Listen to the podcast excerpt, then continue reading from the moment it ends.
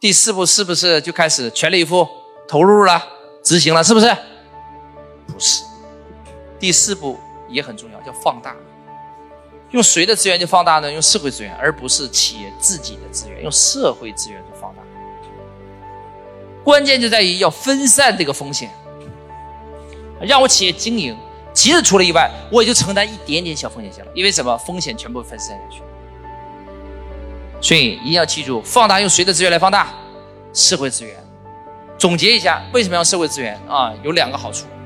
第一个好处叫做放大我自己的资源禀赋啊，放大资源，放大我的人脉，放大我的资金，放大我的货源，放大我的供应链，放大我的客户，各种各样我所需的资源全部可以得以放大。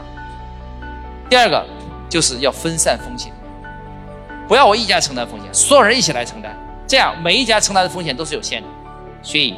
为什么要用社会资源做后端的放大？就是这两大原理：第一，放大资源；第二，叫分散风险。所以要用社会资源做，哪怕你再有钱，你跟社会相比，你也是穷人。所以既然用社会资源去做，而且社会根本不缺资源。